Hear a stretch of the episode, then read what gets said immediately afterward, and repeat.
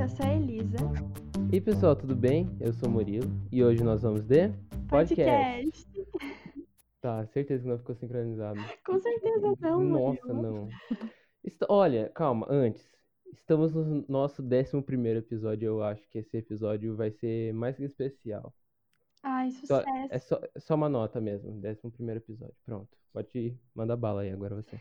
Hoje a gente tá com dois convidados muito, muito importantes. A Betina, minha amiga pessoal. E o Maurício, professor de sociologia perfeito. E já me deu aula. E ele é uma pessoa, assim, com muito conhecimento. Sejam muito bem-vindos. É isso. Oi, gente, tudo bem? Oi, gente, tudo bem? Prazer estar aqui com vocês e um pouquinho nervoso, tá? Queria agradecer a Elisa e o Murilo por terem chamado a gente aqui. E acho que vai ser bem legal a gente conversar aqui nesse bate-papo. Ai, que demais. Tô emocionada. Tô nervosa também. Normal, é normal. Com o tempo vocês, vocês vão ficar de boa, prometo. Pra gente Mas- começar. Ai, desculpa. Não, não, não, é, eu ia, eu ia falar sobre exatamente isso, Elisa. Pra gente começar a introduzir o nosso episódio, a gente preparou algumas perguntas, como sempre. É, Mas Aham. essa, dessa vez as perguntas vão começar um pouco diferentes, depois vão vir como a gente está acostumado. E a primeira pergunta, para introduzir realmente o tema: o que é distopia? Alguém pode me responder? E você quer responder ou você quer que eu responda? Vou passar a bola pra você. Beleza, gente. Legal. Obrigado mais uma vez pelo convite de vocês. É um prazer enorme estar aqui neste momento falando com vocês. Para não ser muito teórico, sempre quando nós conversamos ou falamos sobre distopias, a gente também tem que relacionar a palavra utopia. Quando a gente discute esses dois conceitos na filosofia, na sociologia, na literatura, a gente sempre fala que são discussões que fomentam uma análise sobre a realidade. Então, para a gente entender uma distopia, a gente também tem que ter um entendimento sobre o que é uma utopia.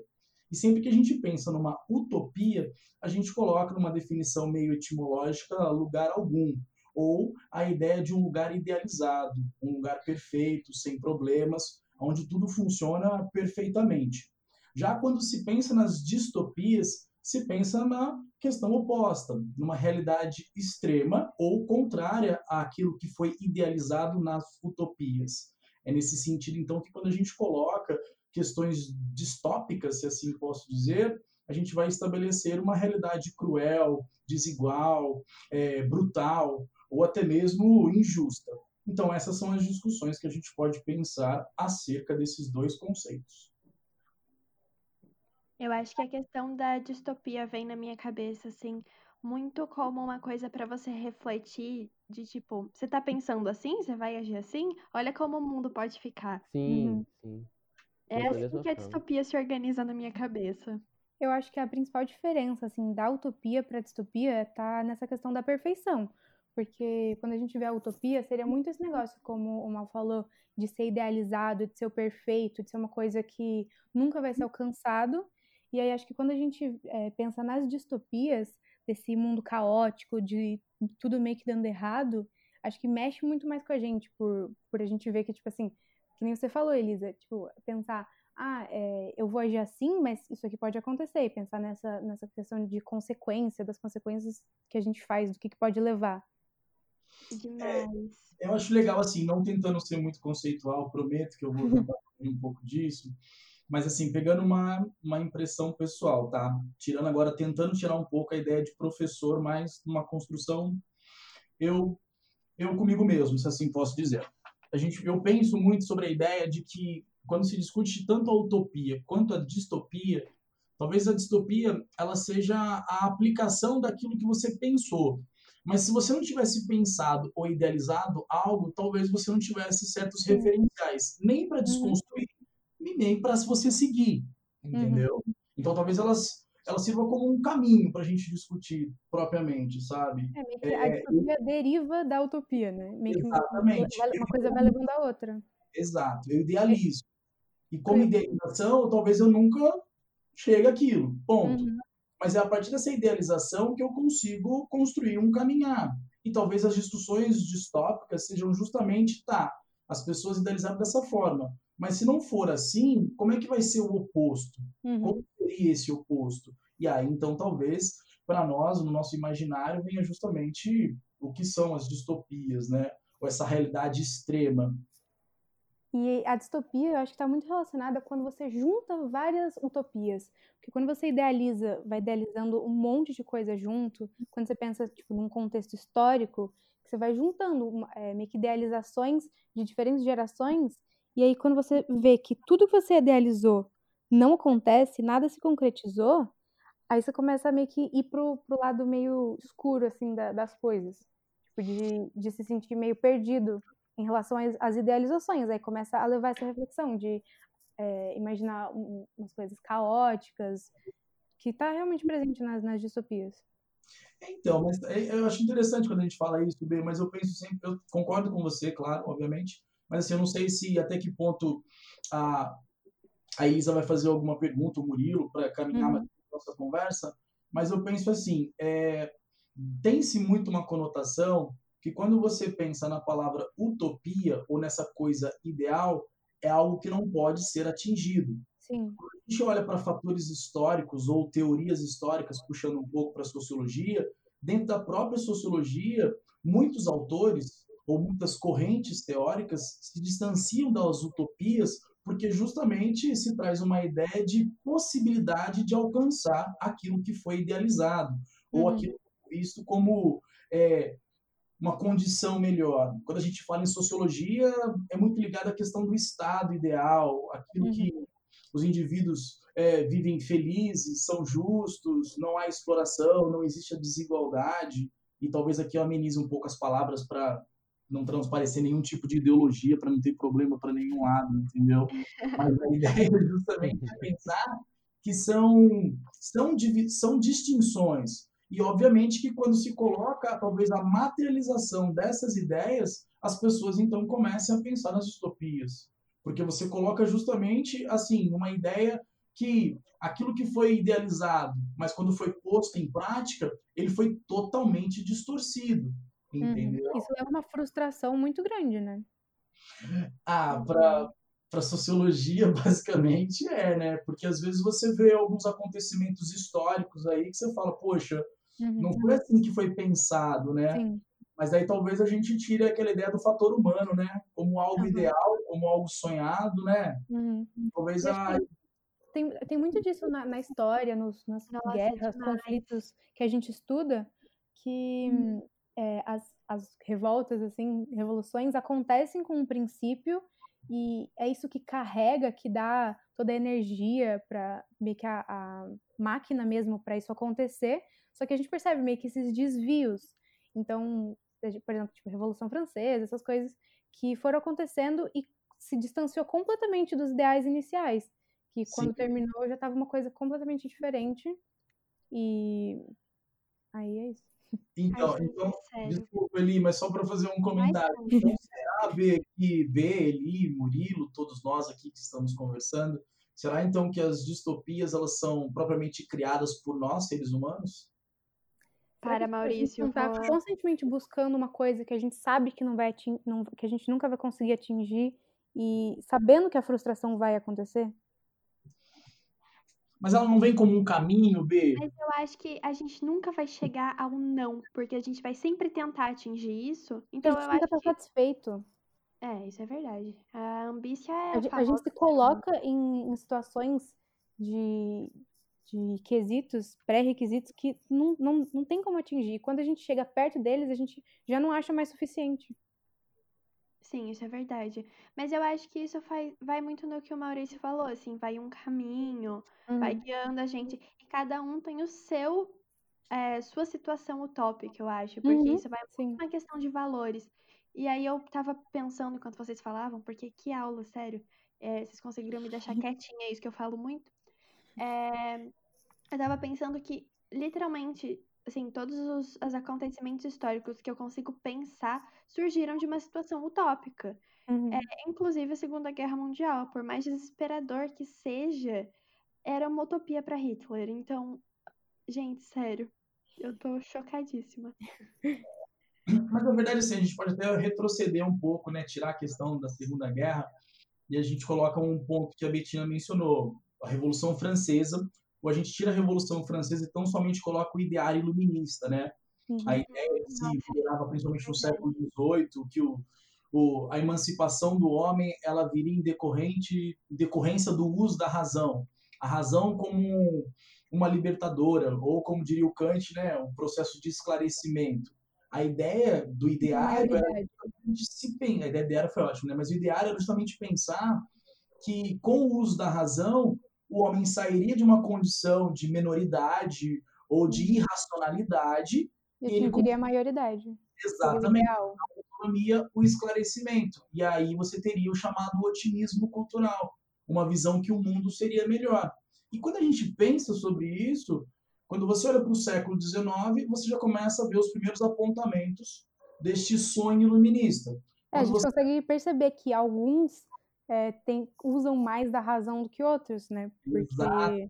razão é para quem? É igualdade para quem?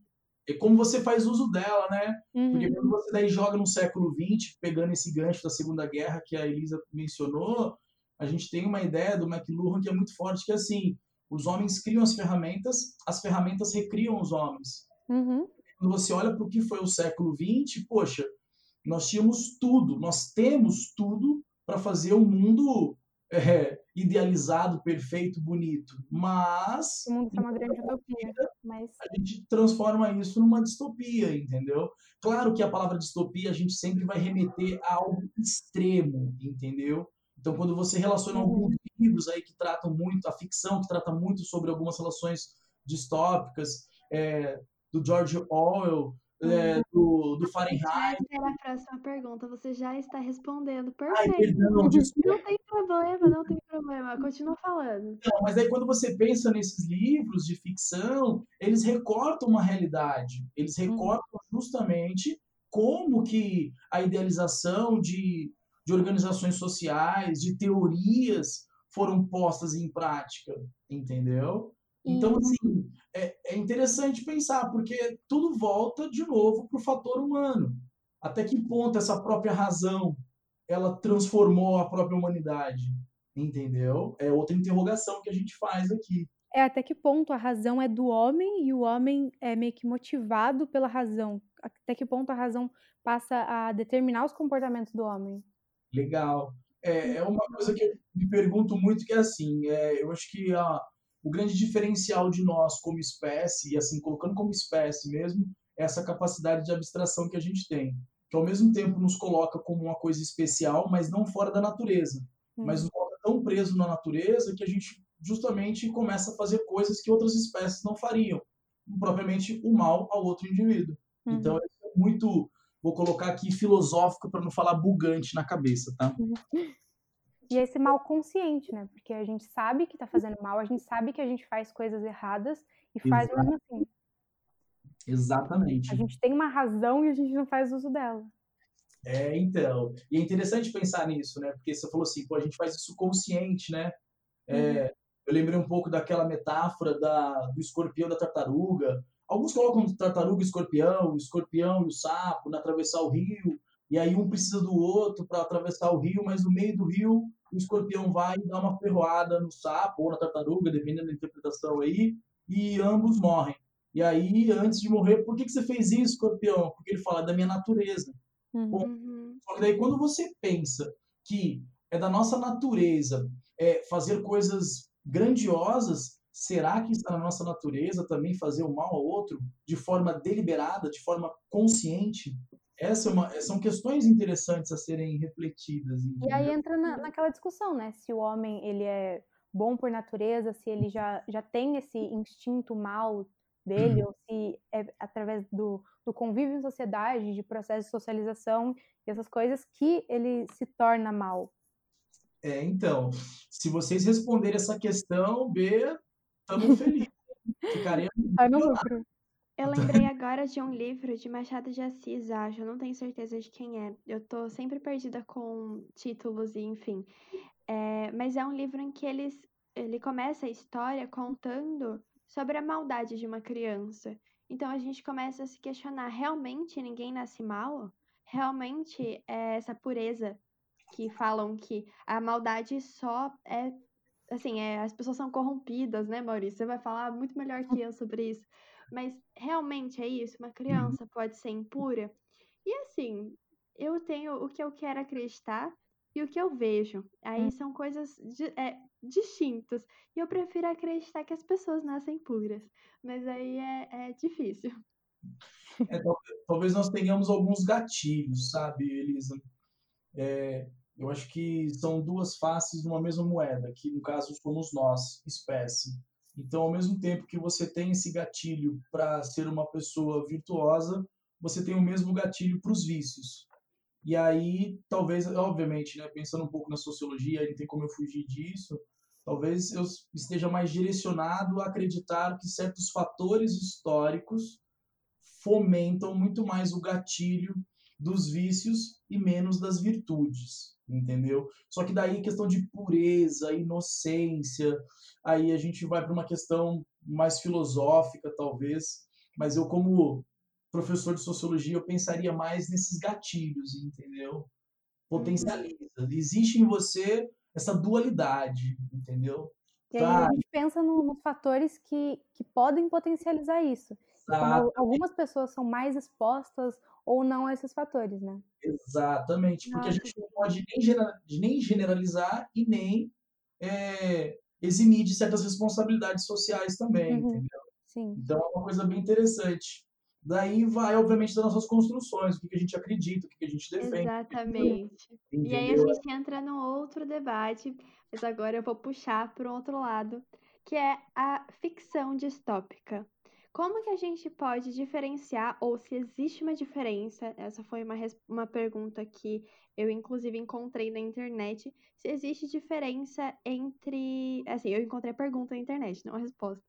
É, se existem diferenças entre a ficção e a ficção distópica. Como que eu vou saber se realmente é uma ficção distópica ou se é só uma ficção e o autor estava, sei lá, viajando?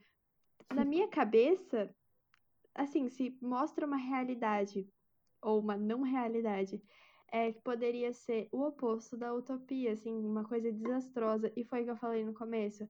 É aquela, aquele sentimento de, nossa, você vai continuar agindo assim? Olha como pode ficar. Para mim, uhum. se traz esse sentimento, já é uma distopia. Mas e aí, gente? Existe uma diferença? B, você quer falar? Você quer que então, eu tenha... vou, vou falar aqui o que eu acho e depois você, você comenta. É, eu acho que é muito difícil identificar uma distopia como, assim, os critérios. Não tem um, um, uma listinha de, de quadradinhos para você preencher de elementos que caracterizam uma distopia. Mas eu acho que é muito isso que você falou. Eu, eu sinto isso de, de, percepção mesmo, lendo livros, vendo filmes.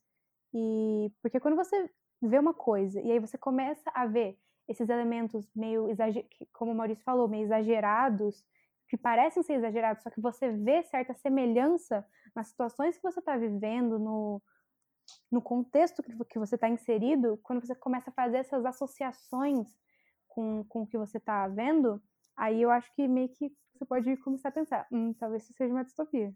É, eu, eu compacto da Betina, eu acho que, eu não gosto da palavra eu sempre canso de falar a palavra eu acho, sempre me pego, mas enfim, é, eu vejo o seguinte, eu concordo com a B, nossa, totalmente.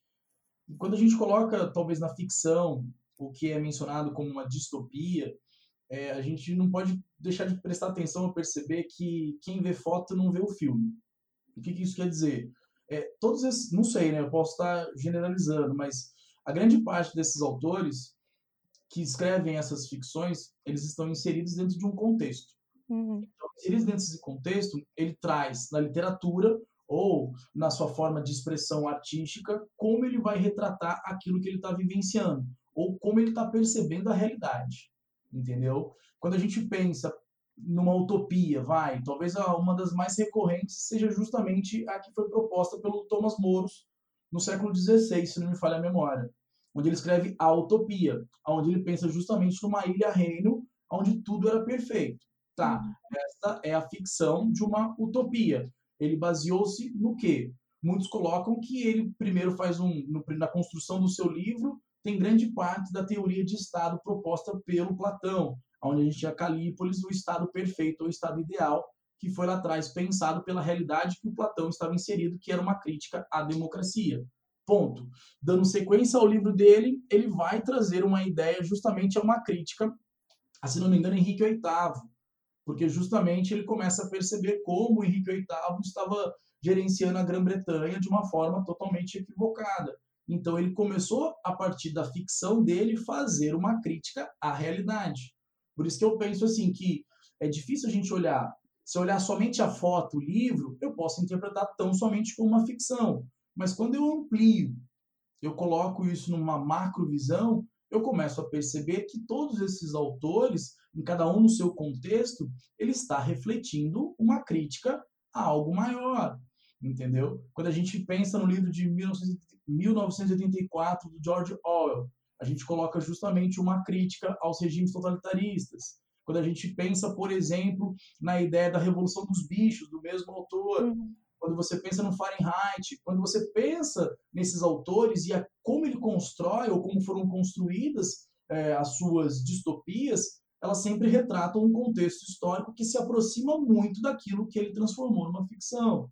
Então, poxa, eu não gosto de falar muito de autor, mas quando você traz, por exemplo, esse cara chamado Edgar Morin, ele coloca justamente essa ideia que, poxa, a gente nunca pode olhar para um acontecimento ou para algo de forma isolada. Isso uhum. vai estar sempre relacionado ou conectado a outros fatores, entendeu? Então, poxa, eu concordando muito com a Betina, super defendo a ideia de que, por mais que sejam ficções, elas têm recorte, sim, da realidade. É, eu acho que aí uhum. entra muito é, isso de da gente, é, principalmente na literatura tem muito isso de da gente ler o livro e não querer colocar a vida do autor junto, de diferenciar a obra e a vida do autor. Só que não, não, não, acho que não cabe, principalmente na distopia, porque quando a gente vê o, o George Orwell, que ele até usava um, um pseudônimo, porque ele não podia ser identificado, porque ele estava falando daquelas coisas com elementos meio abstratos, só que com muita semelhança com a realidade. Então, muita política que... que, não não cabia ao momento, Sim. assim. Uhum. Então não tem como a gente olhar o contexto das distopias e todas essas, essas obras é, que escreveram, até filme, sem, sem esse contexto. Acho que é muito importante, até para a gente poder entender mesmo e, e, compreender mais. Acho que quando você, por exemplo, lê mil, 1984 sabendo do contexto que o George Orwell escreveu, da vida dele, acho que você enxerga a obra inteira assim de uma forma diferente. Você tenta identificar elementos do livro na realidade, de fazer essa associação. É, mas assim, gente, é, vocês, qual foi o, o, último filme que vocês assistiram que tem essa esse tema da distopia é, melhor abordada? Ah, eu tô... Porque ultimamente, eu e a Elisa, a gente tem. Pra poder fazer esse episódio, a gente assistiu alguns filmes pra poder A gente entrar. faz dever Porque... de casa, sim. sim. E Fazer eu, pelo menos, eu tenho muita dificuldade para poder entender o que é a distopia. Tô aprendendo. Uhum. Eu, eu tenho muita dificuldade para poder compreender 100%. Eu, chego, eu acho que eu não vou chegar a entender 100% porque eu acho que é uma coisa que não dá para entender é, Nada nessa vida a gente entende 100%, é. Murilo. Exato, Murilo. Pensar nunca é um fim, mas sempre um meio, Murilo. Nossa, Sim. perfeito, Maurício. Isso vai entrar na descrição. Frase de efeito. De efeito. A gente assistiu muitos, muitos filmes. A Elisa, ela maratonou uma série de filmes. Gente, eu reassisti todos os filmes de Jogos Vorazes, porque eu achei que é uma distopia clichê, mas eu precisava muito entender melhor sobre o filme, e eu assisti muito novinha. E isso foi um clique para mim, assim, porque eu assisti, sei lá, com uns 12 anos. Que criança de 12 anos entende todas as coisas políticas, nem hoje eu com 17 entendo. Então, eu olhava pro filme e pra mim era só um filme. Só que quando eu assisti, eu assisti essa semana os quatro. E aí, hoje eu terminei e para mim foi assim, a luz. Porque eu acho que eu realmente entendi o filme. Talvez não, mas eu sinto que eu realmente entendi o filme depois de reassistir muitas vezes e pensando nessa coisa de distopia. Eu assisti o filme pensando em distopia. Uhum. Então, Eu acho que a gente muda muito o olhar também na perspectiva que a gente está procurando as obras. E é isso. Falem aí uns filmes que vocês assistiram, os últimos. Então, eu, nesses últimos tempos, né? Começo de quarentena, já faz já um tempo, na verdade, né? E eu assisti no dia. Olha, não, isso foi, foi muito doido. O dia que eu, tinha tirado o dia para assistir esse filme, porque eu tava com muita vontade, eu via gente, muita gente falando desse filme. E era um domingo de manhã. Aí tava rolando toda aquela aquele caos do Anonymous, essas coisas no, na internet de revelação, de um monte de coisa. Eu falei assim, não, hoje é o dia perfeito para fazer isso. Aí eu fui assistir V de Vingança. Ah, mentira que você assistiu V de Vingança uhum. também. Oh. Não assisti até hoje. E... Eu tenho medo. e assim, eu fiquei com a boca aberta o filme inteiro acontecia e eu, eu acho que essa tá muito aí a distopia de da sua percepção pessoal de o que que você associa o que que tem mais efeito em você o que mais te choca de quais elementos que vão formando a distopia como um todo que vão fazendo você se sentir eu, eu acho que a palavra que define você assistir você assistir qualquer filme o, meio é, distópico ou ler um livro é a sensação de angústia porque Sim, vai juntando vários fatores que você vai. Acho que é um grande quebra-cabeça. Você vai juntando aquelas pecinhas que vai ficando muito próximo da sua realidade. Você fala, putz, será que isso aqui tá tão longe assim? Uhum. Nossa, me dá desespero. Alguns filmes eu não consigo assistir porque eu começo a ficar muito mal e aí eu falo, pela minha saúde mental não vai rolar. Como O Poço, eu tentei assistir e aí eu comecei a me senti mal com aquela comida revirada, gente. Para mim pesou, porque Sim, é eu, eu fico muito mal com desperdício de comida. É uma coisa assim que acaba comigo. E eu sei que a comida não estava sendo desperdiçada, mas tinha gente passando fome, aquela comida. Ai. Enfim, acabou comigo isso. Mas eu sei que é um filme muito politicamente importante. E eu ainda pretendo assistir, mas antes disso eu vou ganhar estômago. É, na verdade, eu, os dois filmes recentes, assim, eu nem lembrava do Poço, confesso. Tanto é que a Betina sabe disso, ela participou. Nós fizemos até uma discussão sobre o Poço, é, numa parte da quarentena. Pessoalmente, agora nesse período de férias, eu estava procurando para assistir de novo Matrix. Não como propriamente uma utopia de. Mas eu procurei o Matrix e não tinha mais no Netflix. Aí foi então quando me sugeriram outro filme das irmãs Wachowski, que foi o V de Vingança, que eu assisti mais uma vez. E é um filme que, poxa, é, é uma situação distópica, só que ali, não sei, se eu falar agora talvez pareça um pouco ideológica, mas é uma distópica meio que necessária, ou a forma como ele constrói, da importância da ideia. Uhum. E, nossa, eu esse filme eu acho ele muito bom. Entendeu? Olha, você tem a impressão de que todas as distopias são necessárias. Alguém precisa engolir isso. Como que é? Verdades precisam ser ditas. Uhum, eu sinto que toda distopia em algum momento é necessária. Assim, alguém tá precisando engolir aquilo e vai ser por um filme e a pessoa vai sentir assim se a carapuça serviu. E é, entra muito nisso das pessoas só entenderem as coisas quando vem de uma forma muito grande, quando vem como um choque. Uhum. Porque Nossa, você, você, começa a fazer essas associações e quando você fica realmente incomodado, quando a coisa te incomoda, quando você fica pensando naquilo, e aí acho que a distopia eles fazem justamente por isso, para mexer mesmo. Uhum. É, é, então, quando você, poxa, a, a Elisa colocou o poço. Nossa, o poço foi justamente isso. Quando assisti o poço, eu comentei com outro professor que ele encabeça dos projetos de cinema do colégio.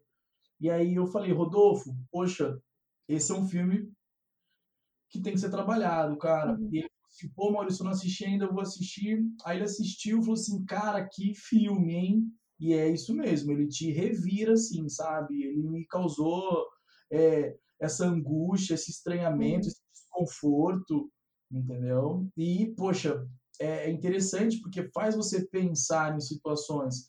Tem um, que agora eu tô falando, que também já assisti, é, eu sempre confundo o nome, tá, meus bonitos? É aquele, eu também, Maurício, tá tudo bem. Se ele voltasse, se não me engano, ou ele está entre nós. Eu acho que se ele voltasse, que conta de uma forma meio. É, começa como uma coisa meio satirizada. É, se Hitler tivesse voltado. Ah, eu já vi esse. atuais. É, uhum. É, se ele voltasse, eu não lembro ele o nome. Ele está de volta. Ele está de volta, obrigado, Murilo. E aí ele mostra justamente como seria o discurso propagado por Hitler é, na era dos youtubers. Ok, gente, tivemos um pequeno problema técnico, por isso corte do nada, desculpa. Mas a gente vai continuar de onde paramos ou tentamos por aí. É isso. É. É aquela dependência da internet, né, gente? A quarentena. Acontece, o que a quarentena né? está fazendo? Sim, se fosse pessoalmente, isso nunca teria acontecido. Desvantagem. É. Ou teria. Imagina alguém derruba um microfone. Não, não, não, isso não ia acontecer. Senão ia morrer, porque o microfone custa caro. Será, Murilo? Mas bora. Utopia ou utopia? Vai. Não. Vai, podemos continuar. Maurício, você estava falando, você se lembra onde você parou? Lembro, gente. Sim. Eu me mutei para pegar um pouco d'água aqui e não fazer ah, barulho. perfeito. Tá. Então, eu tava comentando sobre, sobre esse. Como é que chama o filme mesmo, Murilo? É, ele está de volta. Ele está de volta. Aí ele conta justamente como seria Hitler com seu discurso, com suas ideias, no mundo onde a comunicação é instantânea, efêmera, plural, global. E, cara, é, é assustador, porque o filme ele se constrói numa narrativa um pouco cômica, ele toma um ar de seriedade e no final, é, poxa, ele volta como um tapa na sua cara e assim é quase que literal tapa na sua cara, porque o desfecho do filme tentando demonstrar quem de fato seria Hitler no tempo atual, poxa, não quero dar um spoiler aqui, mas se fica uma sugestão aí de todos esses filmes que que foram mencionados aqui, cada um tem sua qualidade, sua construção, mas essa distopia que demonstra-se nesse filme, ela é muito atual, muito presente. E você fala assim, caramba, o final do filme, gente, ele fala, nossa, eu me impressiono ainda. Eu já parei para assistir algumas vezes esse filme. É um que eu sempre recomendo. Às vezes eu esqueço, confesso, depende muito do momento, mas vale uma boa discussão acerca desse filme. Gente, outro problema técnico, outro desculpa. Problema técnico. Não sei, eu realmente não sei o que está acontecendo hoje. Eu sou o cara que cuida dessas coisas e eu realmente não sei o que está acontecendo. Eu falei que essa é a gravação, uma das mais difíceis, desde antes do planejamento da gravação até a ação. Porém, estou amando, então assim, tá valendo a pena. Sim, eu concordo. O Maurício estava falando do, do daquela filme. Filme é uma série? Não sei, do Hitler. É um filme, mas eu também vou falar de novo porque eu não lembro do nome do filme. é, ele está de volta, acho. Ele está de ele volta. Está de volta.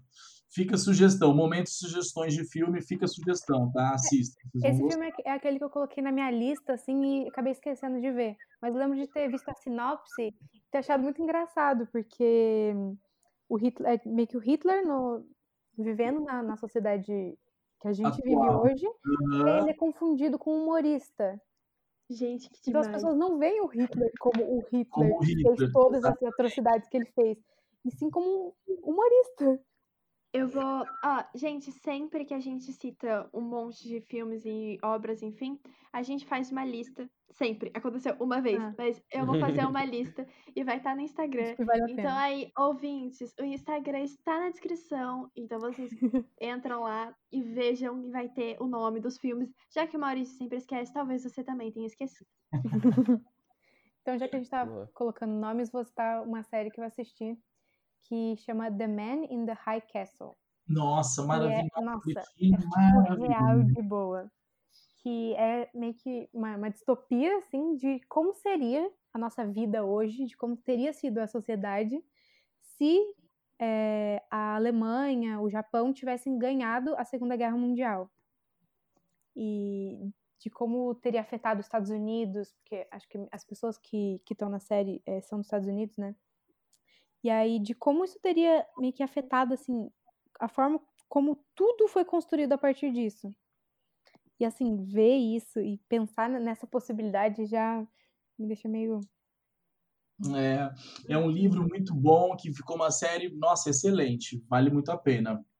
Outra recomendação maravilhosa, uma uhum. bela eu lembrança. Eu preciso falar que eu tô ficando muito aflita com a quantidade de produções é, relacionadas à Segunda Guerra Mundial, sendo várias delas romantizadas. Já que a gente está falando sobre isso, eu fiquei muito nervosa. Eu fui no cinema há, sei lá, oito meses, foi bem antes da quarentena, E aí é, passou um trailer, tipo, de umas crianças nazistas brincando. E aí eu fiquei, gente, que Acho que é.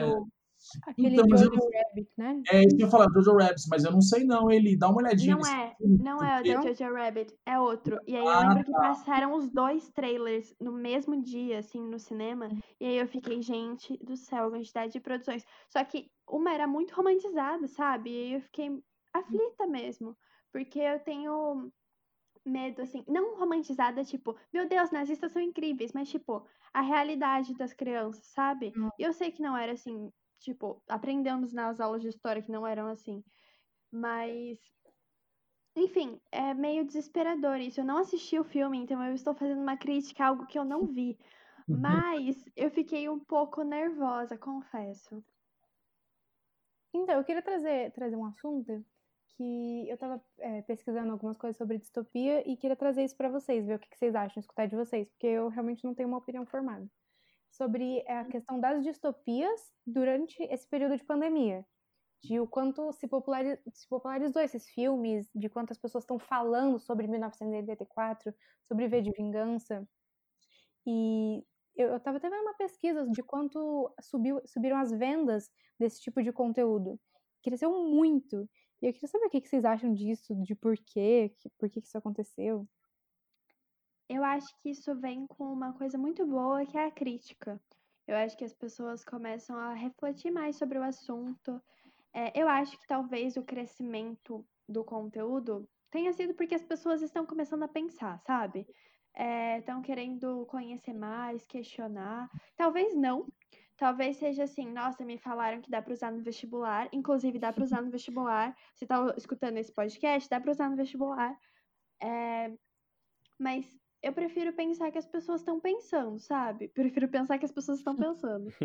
E eu, é, é, muito, eu acho muito engraçado isso, porque quando a gente pensa nos contextos dos autores que escreveram as distopias, por exemplo, eles pegaram esses elementos da realidade dele, como a gente estava falando antes, e meio que fizeram as abstrações num, num estado mais exagerado, mas se assemelhando com o contexto que eles estavam vivendo.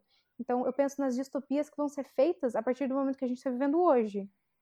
Com esse negócio da pandemia, meio que um 1984 versão coronavírus. Nossa, sim. Gente, eu comecei a assistir um filme chamado Inferno, do, com o Tom Hanks. Ah, é muito bom. Então, não consegui terminar novamente. É que é eu... é uma. É uma, é uma saga, né?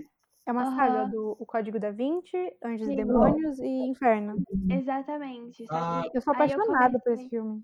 Eu comecei a assistir o Inferno e aí eu comecei a ficar um pouco nervosa, assim.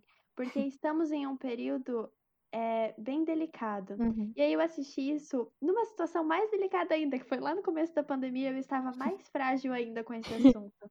Então, para mim foi uma situação um pouco complicada assistir num momento assim. Mas aí eu entro numa outra questão, que é ensaio sobre a cegueira, que é uma distopia que eu amo. Não, assim, é a situação, né? O filme, o livro, eu gosto muito. E eu também consigo relacionar muito ao coronavírus. Eu acho que a questão do ensaio sobre cegueira entra muito nisso da, das pessoas que, que desrespeitam a, a, a quarentena e tudo isso em que elas seriam meio que as pessoas que não enxergam. E a, situa e as pessoas, a situação das, das pessoas que enxergam, vendo pessoas que não enxergam e tentando compreender por que, que isso acontece, como isso acontece. É verdade. É, eu, em casa, olhando pela janela, as pessoas saindo. Sim, e a gente, a gente que, vou falar aqui no, imaginando que a gente entenda a gravidade de, da quarentena e pandemia e tal, a gente se deparando com pessoas, às vezes, que a gente imaginava que enxergariam, mas que estão cegas também. Uhum. Sim, aliás, é... eu estava conversando com a Elisa esses tempos atrás, acho que na verdade foi hoje. Parece que só eu e ela que a gente tem mais contato, é estamos vivendo essa quarentena, sabe? Parece que era. Tô me sentindo uma otária. Era tudo uma brincadeirinha, assim, ah, tem que fazer quarentena nada, pô. E esqueceram de contar pra gente que era mentira, porque. Eu... É, a quarentena acabou e não me avisaram. Então, mano. Uhum. Eu lembrei agora de uma distopia que eu também gosto muito. principalmente porque mistura um pouco com o nosso episódio 8, acho, que é de produções nacionais, que é 3%. Inclusive, tá para lançar a quarta temporada e eu tô emocionadíssima porque eu amo muito essa série. E para mim, assim, traz algumas reflexões sobre meritocracia, sobre política, sobre é, diferenças, enfim, alguns desesperos por aí. E. Ai, eu não sei, eu acho demais. Se você não assistiu, dá uma olhada, dá uma chance pra essa série perfeita. Eu confesso que eu, eu vi essa série lá na Netflix e eu não dava nada por ela. Assim, colocava na minha lista e falava assim, não, vamos, vamos assistir uma série nacional, apoiar a produção nacional. E até que eu resolvi assistir. Falei, não, agora não dá mais pra enrolar, vamos assistir. E eu me surpreendi muito com essa série.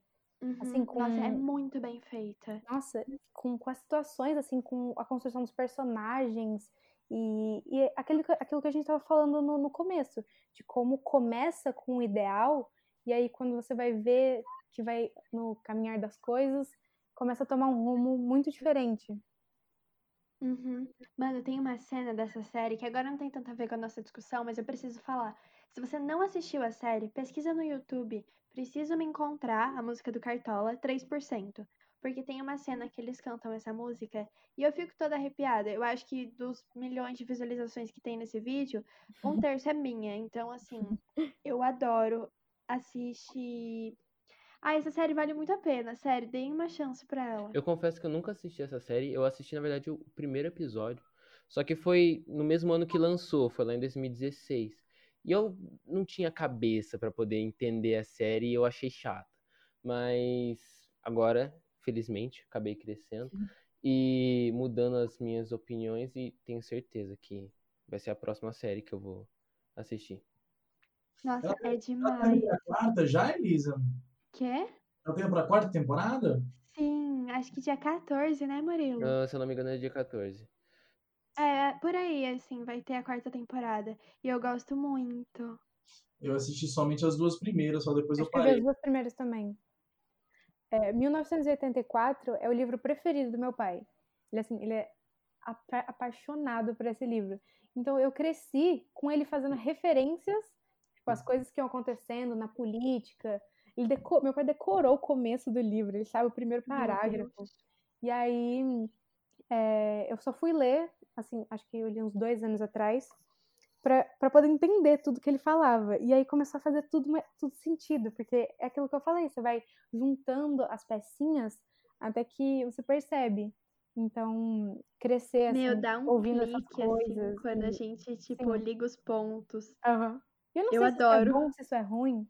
Eu acho muito boa a sensação de tipo, meu Deus, tá fazendo sentido. Só que tá fazendo sentido, só que aí eu começo a ficar martelando muito essas ideias na minha cabeça, começar a achar que nada tem solução e que. Aí entra na é questão horrível. surtada, né? uhum. Procurar um motivo para viver e eu não consigo encontrar. Vocês já leram Hamlet, gente? Eu li, assim, partes. Não. Eu só sei as frases famosas. É. é porque a Betina colocou essa questão da, do livro, é, e aí você começa a pensar sobre isso, aí você traz isso para a realidade. Não sei, talvez quando a gente. Tive um insight aqui, né? Quando você pensa um pouco no Hamlet, você pensa muito nisso, que atualmente é uma questão oposta. Talvez você relacione uma questão mais ligada a uma utopia, né?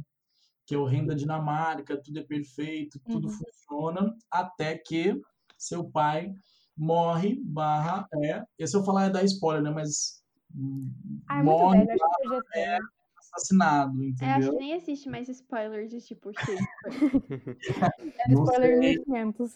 Não sei, Elisa, não, não duvido, hein? Gente, Olha. todo mundo sabe que Romeu e Julieta morrem no final.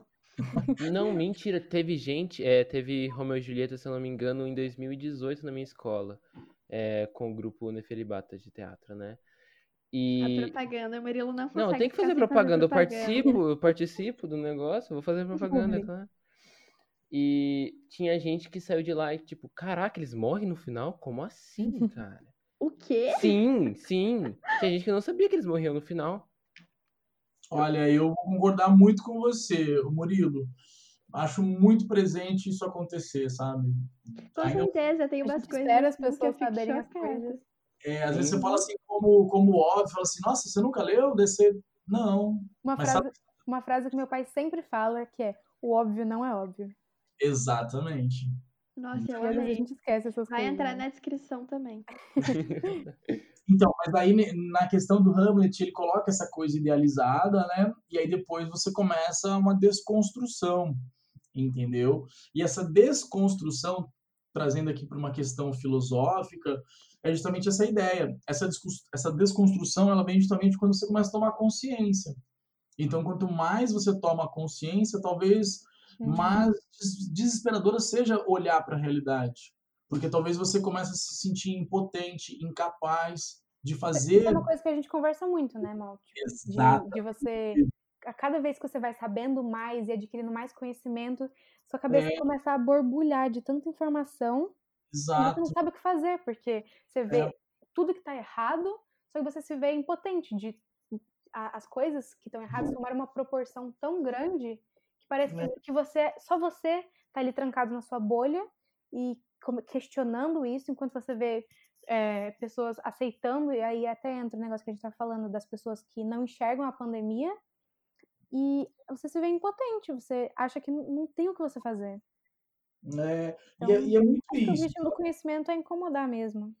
É, então, mas às vezes esse encontro, porque assim, vocês estão mencionando a Eli mencionou 3%, foi uma série que eu comecei a assistir, eu parei, e eu parei porque ela causa assim, esse momento de reflexão, e você fala, caramba, você já leciona, você trabalha com questões, você vivencia coisas, de repente quando você vai trazer um momento de distração, de lazer, você reforça essa discussão, e aí às vezes eu tento fugir disso, sabe? A Betina sabe que eu acho, eu acho muito válido você contar de, de você problematizando o Masterchef.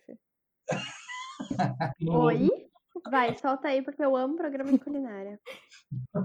Mas não foi o Masterchef, era o. Foi o Masterchef? É, era, acho que era Chef's Table.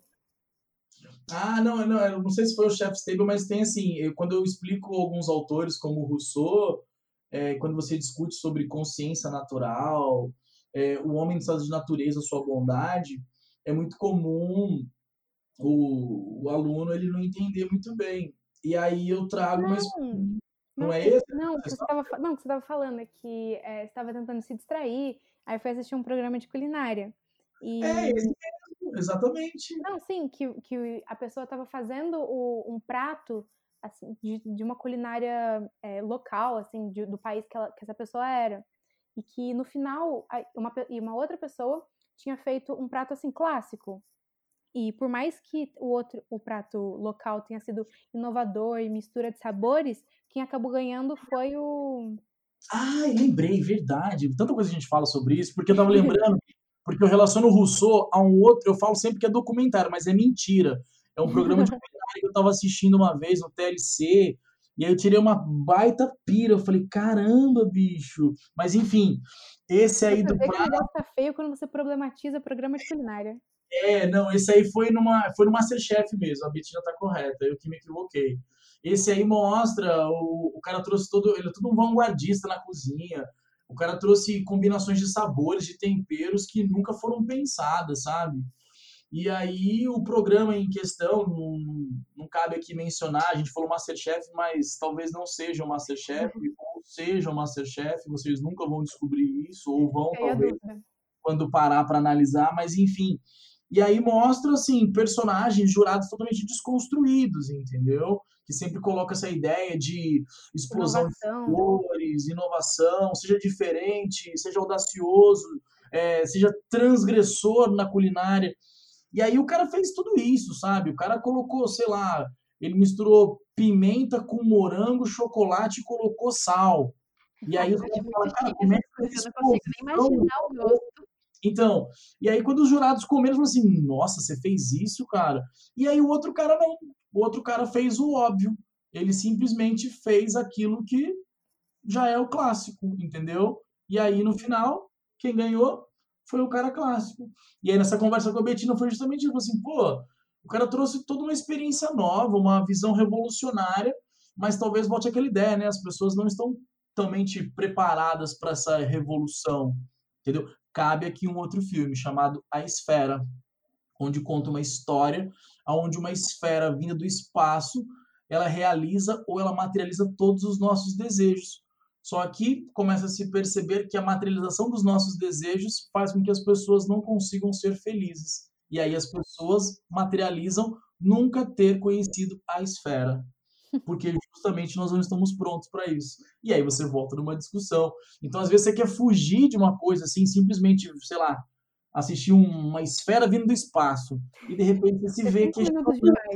Caramba, cara, a esfera veio e de repente você pensa sobre, sei lá, assim dizia Zaratustra, quando a discussão do cara não consegue colocar no próprio indivíduo a valorização dele mesmo. Você fala, meu Deus. Aí você vai assistir uma série para abstrair a cabeça sobre, sei lá, é, quarterbacks nos Estados Unidos. Mas aí você problematiza uma discussão sobre classes, a questão do preconceito racial, quem tem acesso às bolsas, você fala, caramba.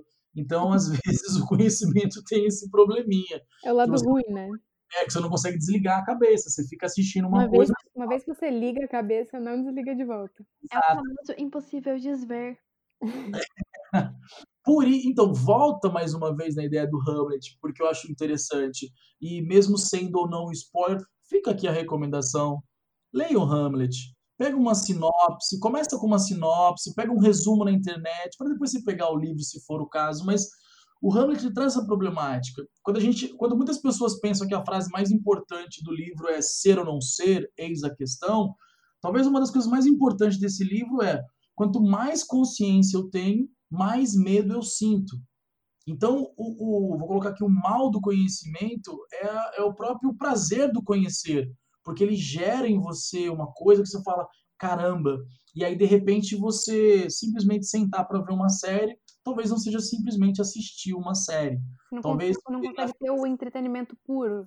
Exatamente. Quando você olha talvez para uma distopia ou para uma utopia, por um lado você fala, caramba, isso é impossível. Ou por um lado você fala, nossa, isso acontece, já aconteceu. Então talvez esse seja um, um dos males do conhecer. Nossa, um, eu adoro. Pode falar, Bê, desculpa. Um dos pontos que eu acho do, do Hamlet é, é que nem você estava falando é, Maurício, do, de ser um reino perfeito, e mas ter essa questão do, do assassinato de, de atuar como um gatilho. É, exato. E num reino perfeito, nessa utopia, não deveriam ser formados cidadãos perfeitos que não se exato. corromperiam de nenhuma forma? Hum. Então, a gente vê que a perfeição não, não existe nem na, na própria utopia. Exato. Dos, dos parâmetros serem é, constantemente atualizados e porque o que era perfeito antes de ter esse assassinato não é mais. Então, o, o reino perfeito que deveria gerar cidadãos perfeitos não gera. É, e a reflexão dele é boa, né, o Betina? Porque assim, é, é, como, é que, como é que é a frase? É algo de podre no reino da Dinamarca. Eu aceito isso ou eu questiono isso? Eis então aquela reflexão, né? Ser ou não ser. Ou eu sei lá, eu fecho os olhos para tudo que está acontecendo de errado, que eu estou descobrindo, e a gente continua vivendo aí nessa coisa perfeita, uhum. entendeu? Ou eu começo a problematizar e trazer as discussões à tona.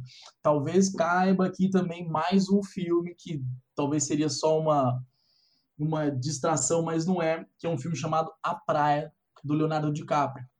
Porque ele justamente mostra essa ideia mostra-se uma sociedade barulhenta, contraditória, o caos urbano. Aí as pessoas vão se refugiar numa praia, entendeu? Então eles se refugiam nessa praia, tudo está perfeito até que um dos garotos que lá estão sofre um acidente no mar. A perna dele é devorada por um, um tubarão.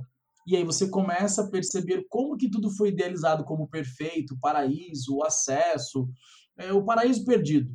E aí, de repente, quando você vê o sofrimento do outro, os indivíduos também não estão prontos para aturar com isso. Então, aquele paraíso começa a se perder, começa-se os conflitos e as divisões, do tipo, cara, ele vai ficar berrando, sofrendo na minha frente, aí as pessoas optam em não ver. Então, joga o problema para longe. E então... isso entra na, na, numa fragilidade desse paraíso, né? Exato. De, de ser, ele ser muito facilmente é, rompido pelo comportamento do, das próprias pessoas. Exato. Gente, eu adoro, assim, voltando um pouco atrás, mas eu adoro essas, esses filmes ou livros, enfim, que te trazem um questionamento de será que isso realmente acontece? Será que isso realmente aconteceu? Tipo da esfera que o Maurício citou.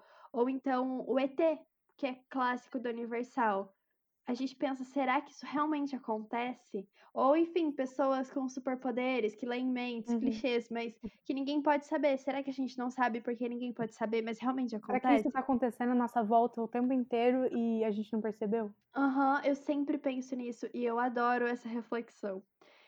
Mas enfim, acho que a gente falou muita coisa, muita coisa incrível, muita coisa para vestibular, gente. Eu só consigo Dicas de repertório. desculpa. Dicas de repertório.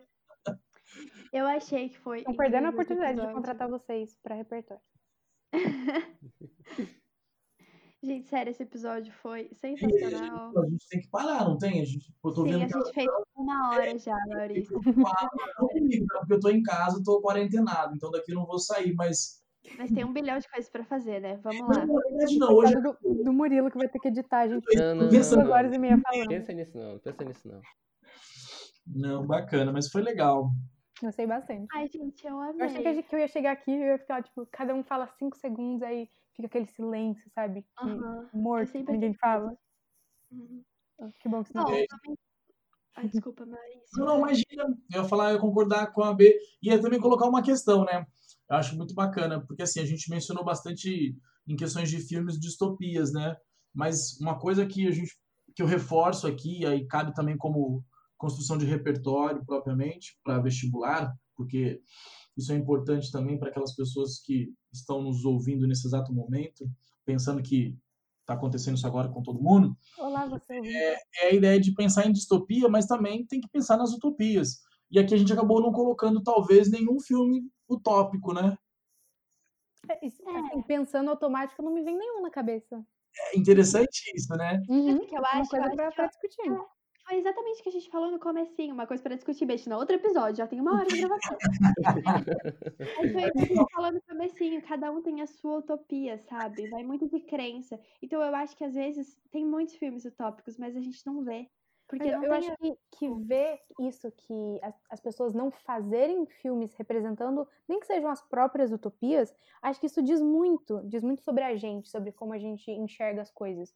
De, acho que meio, eu não sei se é certo falar isso, se é meio uma visão pessimista, de achar que, que as pessoas meio que têm esse desejo por, por ver o ruim e ver o que o que a gente poderia se tornar num, num estado de caos. Mas eu não acho que é querer é só buscar o perfeito.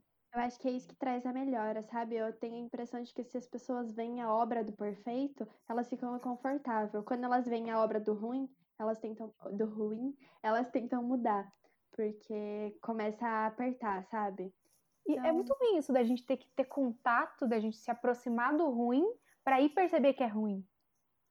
Ah, eu acho que é a vida, mas é ruim mesmo. eu acho que foi uma, foi uma visão muito de Schopenhauer, né? A dor educa, a gente só aprende sofrendo. É uma visão um tanto quanto assim pessimista da é. realidade. É. Né? Mas pessimista, mas é isso que a gente vê. Meio que é. tá, tá nisso agora, quando a gente pensa nisso da, das produções de utopia. Ou será que as pessoas produzem utopia e elas só não estão chegando na gente? Então, é, foi que eu falei, tipo, talvez é, então, falar agora, não, te, não sejam pra gente uma utopia, mas pra alguém é. É. É, é, é, é a questão do, da percepção pessoal entra muito nisso, porque qualquer filme que tem alguma situação que você considera perfeito, por, acho que muito filme de romance, aquelas comédias românticas, e em que tem o, o final perfeito e o feliz para sempre. Acho que até a Disney assim acaba virando uma grande uma utopia das questões das, das princesas e Ai, para que eu choro, Betina. e e como até por exemplo quando a gente pensa nas princesas de como as crianças são ensinadas a ver essa, essa parte perfeita e aí entra no que a Elisa falou do começo das, das crianças serem as, as, os puros então, uhum. mas aí, B, a gente tem que parar, né? Mas é, eu entendo, entendo, concordo com você plenamente, só que daqui eu deixo uma pitada de reflexão. É, não se faz necessário em fases da nossa vida essa idealização? Sim, com certeza. Essa, estas utopias. Mim, né?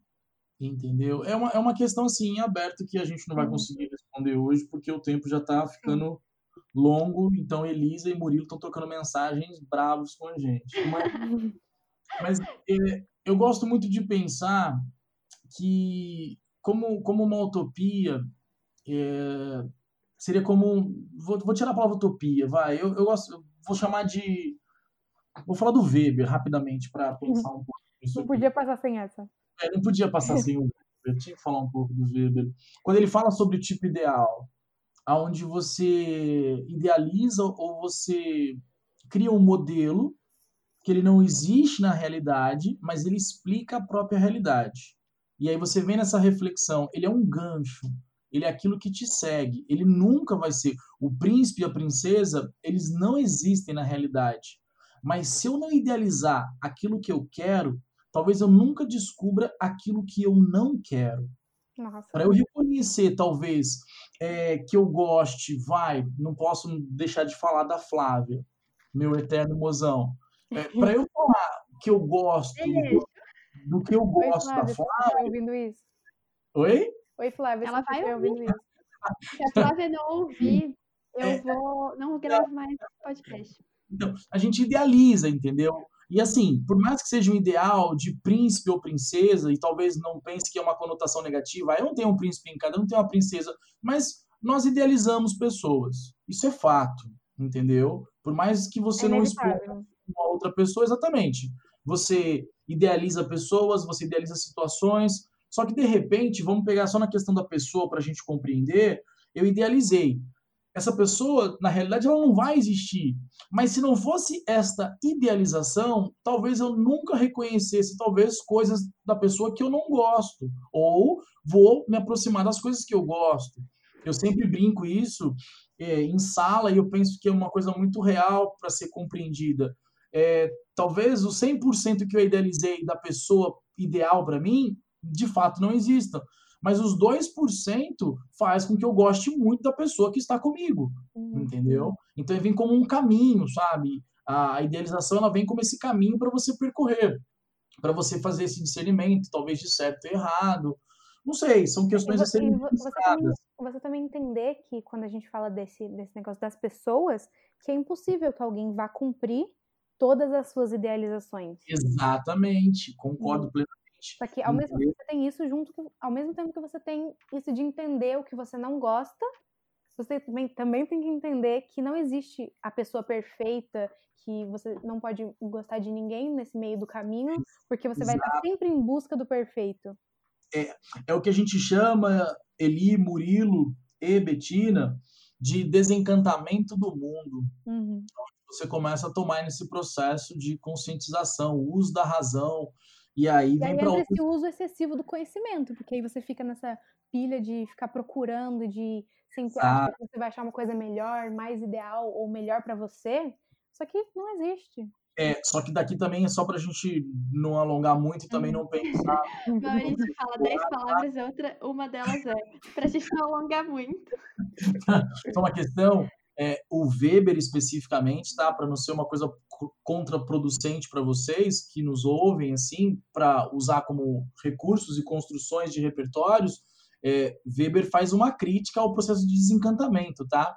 Ele fala que é inerente ao ser humano, mas ele faz justamente os apontamentos do excesso deste processo de desencantamento. Só que ele fala justamente que é inevitável fugir a ele. Porque se você desencanta, se desencanta com tudo, você é, vira um ele, pessimista, né? É, como diria ele mesmo, né? Somos sexistas sem sexo, somos amantes sem coração. Porque você começa a estabelecer um processo extremamente racional e aí você começa a se aproximar.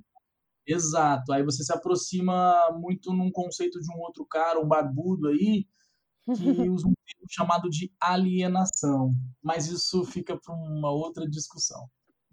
Gente, sério, perfeito. Pois é, ouvintes, os, epi os, episódios desse podcast ficam cada vez mais longos, mas se você ouviu até aqui, você provavelmente está gostando. Sim. Gente, sério, esse episódio foi absolutamente tudo. Foi uma aula de sociologia completa. Não, completa não. Mas foi uma boa aula de sociologia e muitos questionamentos, muitos filmes. A lista de filmes vai estar no Instagram, reforçando. Qual que é o arroba, Elisa? Vai, falar o arroba aí. Que eu não... Ai, eu odeio esse arroba, Murilo. Você vai me fazer falar mesmo? Tá. Arroba e underline vamos underline de underline podcast. É horrível. Perfeito, perfeito. Ah, e no, no começo do, do podcast, quando eu falei que seria um episódio especial, felizmente eu estava certo. Então, é, é isso. Muito obrigada por tirarem um tempinho da agenda corrida de vocês para gravar esse episódio perfeito. Muito obrigada a vocês por terem chamado a gente para conversar um pouquinho, um pouquinho bastante com vocês. Gostei muito de, de fazer parte disso e, nossa, foi uma experiência que, assim, nunca tinha imaginado. Ai, né? demais, fico feliz. Obrigado pelo convite aí, parabéns pelo trabalho de vocês, Elisa, Murilo. Obrigado. A Betina, a gente conversa, mas obrigado mesmo pelo convite. Tentei ao máximo, confesso, não pensar muito como professor Maurício, mas tentar falar aqui um pouco mas foi demais. Sim. É, é muito conhecimento para agregar aí pra gente. Talvez um pensamento assim, talvez uma mais uma pessoa aqui conversando com vocês. Espero que vocês tenham gostado, que nós não tenhamos falado muitas besteiras, asneiras uhum. ou coisas que vocês não gostem, mas assim, se você não gostou, o botão de desligar tá aqui, né? Aquelas brincadeira fica não, aí. Não faz isso. Se você discordar, discorde aí na sua casa. Se você discordar, manda pra gente no Instagram que a gente vai adorar saber, Sim. porque a política é uma grande discussão de concordar e discordar, então é isso. Respondendo é, comentários. Respondendo comentários, vamos fazer um dia de reagindo a comentários. Mas então é isso, gente. O Instagram da Betina é. Fala aí, B.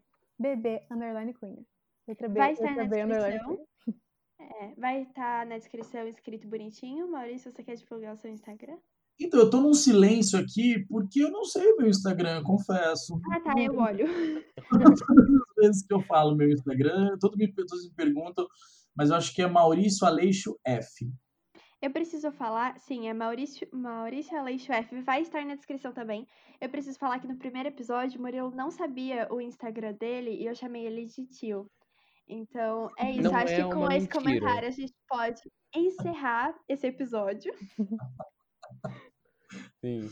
É, no caso, o tio agora sou eu, então é isso, né? Talvez. Porque, Murilo, qual é o seu, qual é o seu Instagram? Arroba Murilonze. Muito obrigada, Maurício. Bem-vindo ao cargo de tio.